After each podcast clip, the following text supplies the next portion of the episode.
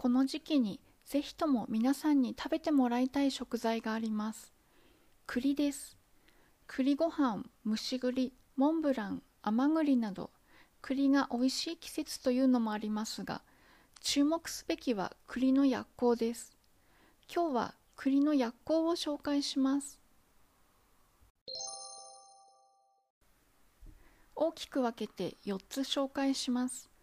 1つ目は胃の調子を整えて脾を元気にしてくれます。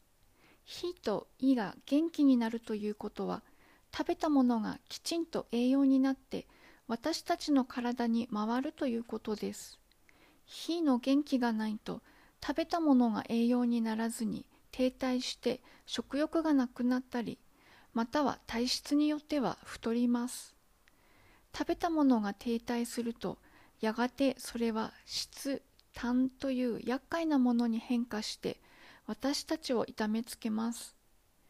栗を食べて火を元気にしましょう。2つ目は腎を補ってくれます。腎には私たちの寿命を左右する生命の元のようなものが蓄えられています。栗はその生命の元を補ってくれます。腎が弱くなると腰や膝が弱くなります。また頻尿になったりあるいは失禁したりします。栗を食べて腎にある生命の元を補ってアンチエイジングを目指しましょう。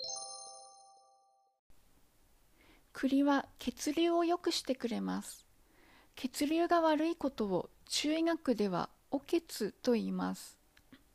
お血だと体が痛くなります。生理痛が代表例です。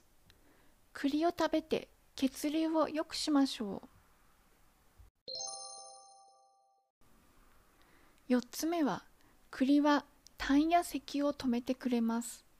火に元気がないと痰が発生します。また腎が弱いと咳につながる場合があります。高齢者の慢性的な咳は腎の衰えによると考えられます。栗を食べて咳や痰を少しでも解放に向かわせましょう。火と腎を元気にしてくれる栗は貴重な存在でぜひとも食べたい食材です。なぜなら腎にある生命のもとは両親からもらったもので中医学ではこれを先天の性と呼んでいます。生命のもとのことを中医学では性と呼んでいます。人はこの先天の性がなくなった時に死を迎えます。それに対して火が元気かどうかは生まれてから今日までに私たちが食べたものが大きく関係しています。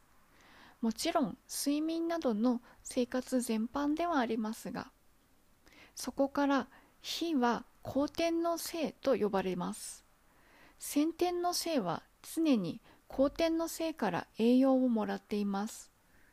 先天の性が小さくてもきちんとした生活で後天の性から栄養をもらっていると長生きできます。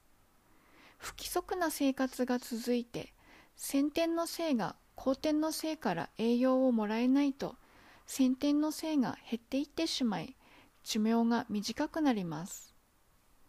そういうわけで火と腎の両方を元気にしてくれる栗を積極的に食べましょう。今晩栗ご飯はいかがですか？ケーキを食べる機会が増える12月ですが食べるならばモンブランにしませんか？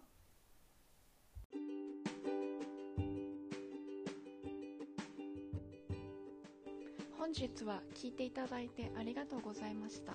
ここ夏目でした。